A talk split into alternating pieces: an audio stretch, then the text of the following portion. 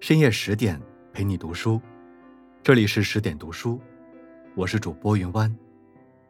今天要跟大家分享的文章是《水浒传》，杨志被逼上梁山，教给我们三个人生道理。作者：华平。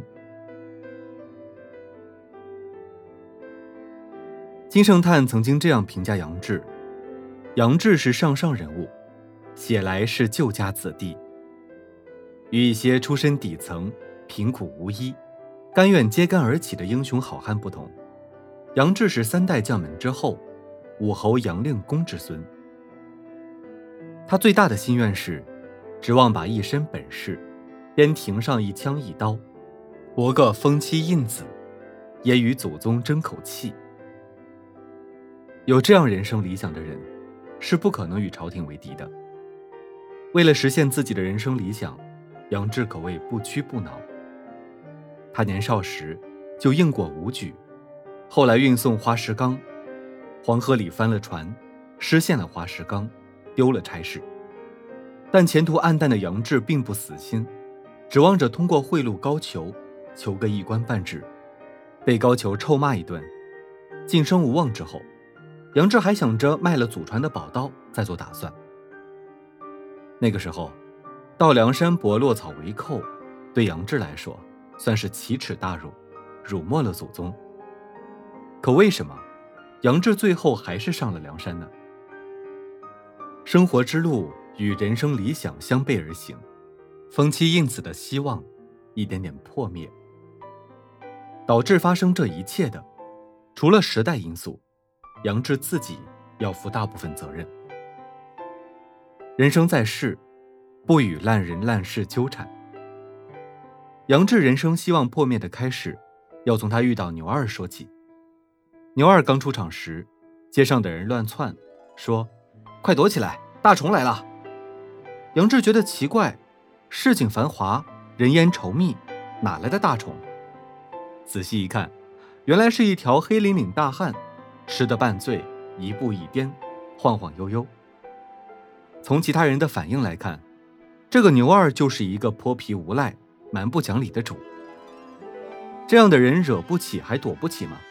更何况他还吃醉了酒。而杨志偏偏要和这样的人较真。牛二要买杨志的刀，杨志卖三千贯。牛二不服，喝问：“你这刀有甚好处？叫做宝刀？”杨志说：“第一件，砍铜剁铁，刀口不卷；第二件。”吹毛得过，第三件，杀人刀上没血。前两件，在牛二的要求下，杨志都一一演示，博得众人阵阵喝彩声。第三件，牛二非要让杨志杀个人来看看，杨志妥协道：“你不信，杀只狗来给你看。”牛二不依：“你说是杀人，又没说杀狗，不行，你来杀我。”这明明是胡搅蛮缠。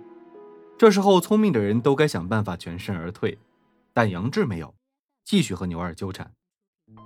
最后，牛二终于露出了真面目：“我没钱，但就是要买你这口刀。”摆明了是要抢，两人推来打去，杨志大怒，挥刀砍死了牛二。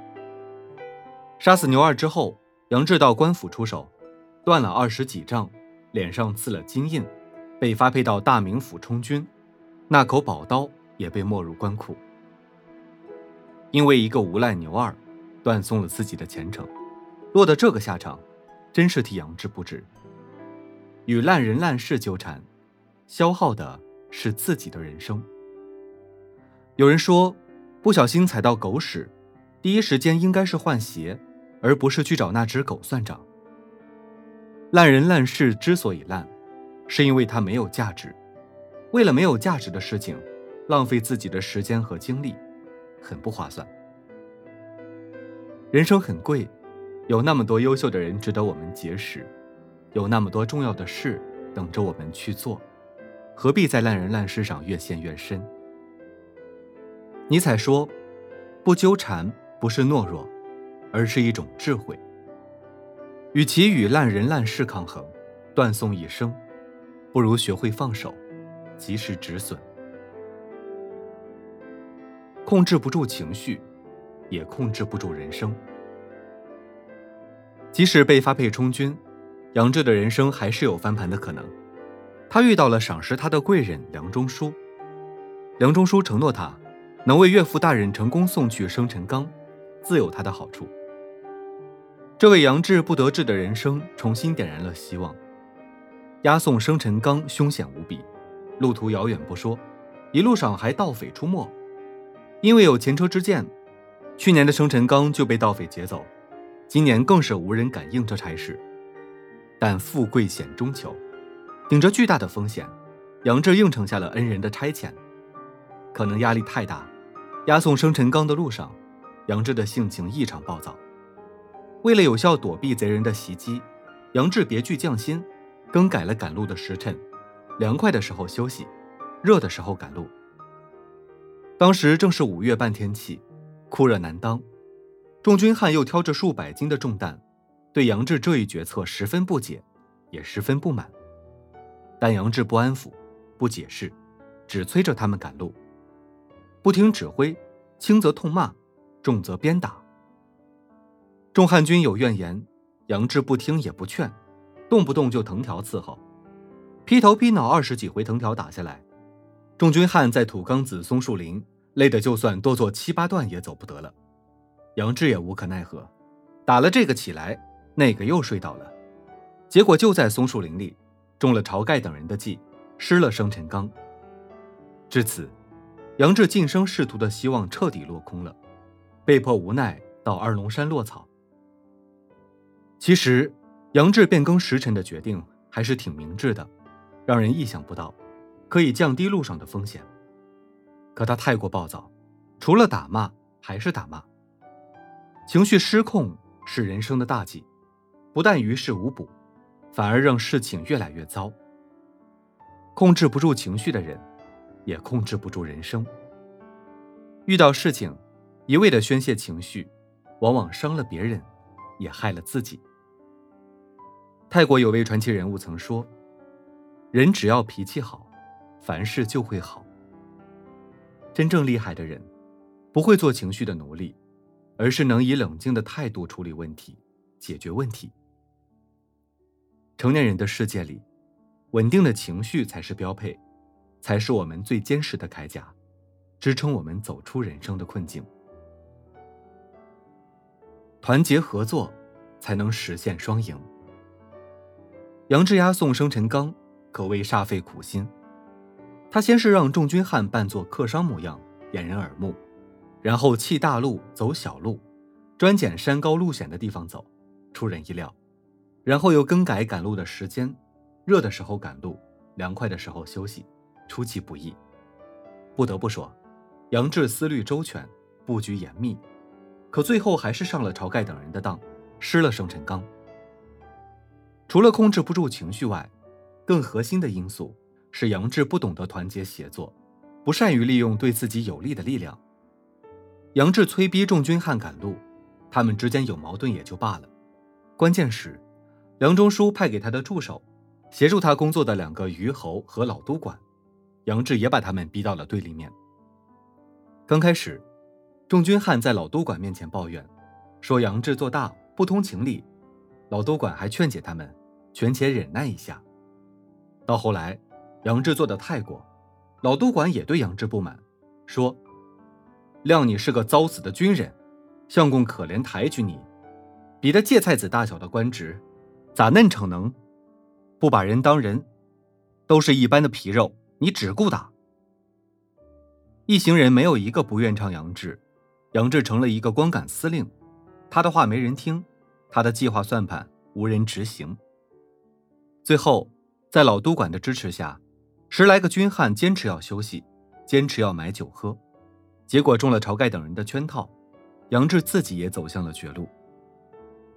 不懂得团结协作，不单内部矛盾重重，也给了敌人可乘之机。俗话说：“一个好汉三个帮，一个篱笆三个桩。”个人能力再强。不会团结协作，很难成就大事。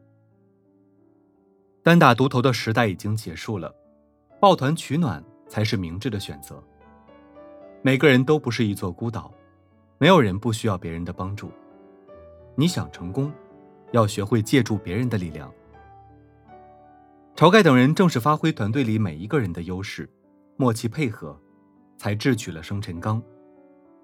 团结协作是一种能力，是一种气度，是一种格局，是一种智慧。取人之长，补己之短，学会团结协作，才能实现双赢。一部《水浒》写的是故事，看到的都是人生。在杨志坎坷泥泞、一步三探的人生里，我们何尝不曾看到自己掉过的坑、犯过的错？与小人盲目较劲，活得又累又气；对父母发脾气，而后又内疚自责。为了证明自己比别人优秀，一个人单打独斗，一路走来，伤痕累累，体无完肤。世事洞明皆学问，吸取别人的经验教训，对自己也是一种警醒。不纠缠于烂人烂事，才能活得通透明快。学会控制自己的情绪，才能做生活的主人。学会团结协作。路才能越走越宽。愿你未来余生，少走弯路，不重蹈覆辙，心中有梦，脚下有路。好了，今晚的内容就分享到这里。更多美文，请继续关注十点读书，也欢迎把我们推荐给你的朋友和家人，一起在阅读里成为更好的自己。我是云湾。祝你晚安，好梦。